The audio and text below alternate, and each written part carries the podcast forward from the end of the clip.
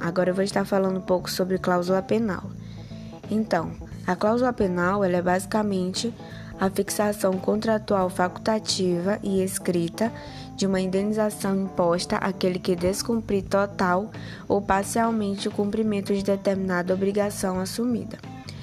De acordo com Maria Helena Diniz, nós podemos ter o conceito de cláusula penal como uma, estipula uma estipulação acessória, pela qual uma pessoa, a fim de reforçar o cumprimento da obrigação, se compromete a satisfazer certa prestação indenizatória, seja ela uma prestação em dinheiro ou de outra natureza, como a entrega de um objeto, a realização de um serviço ou a abstenção de um fato. Se não cumprir ou fizer tardia e irregularmente fixando o valor das perdas e danos devidos à parte inocente em causa de inexecução contratual. É, sobre a natureza jurídica da cláusula penal, nós podemos mencionar a natureza de acessória à obrigação principal.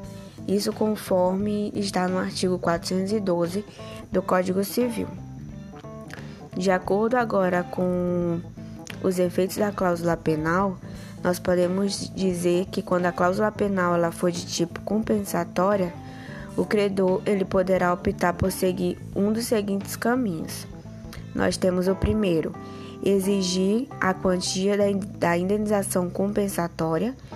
O segundo, pleitear perdas e danos, e danos, sendo que terá um ônus de provar os prejuízos eventualmente sofridos. E terceiro, exigir o adimplemento da prestação contratada. Contudo, caso a cláusula penal seja do tipo moratória, o credor ele terá o direito de demandar o adimplemento da indenização moratória, bem como o cumprimento da obrigação principal pactuada.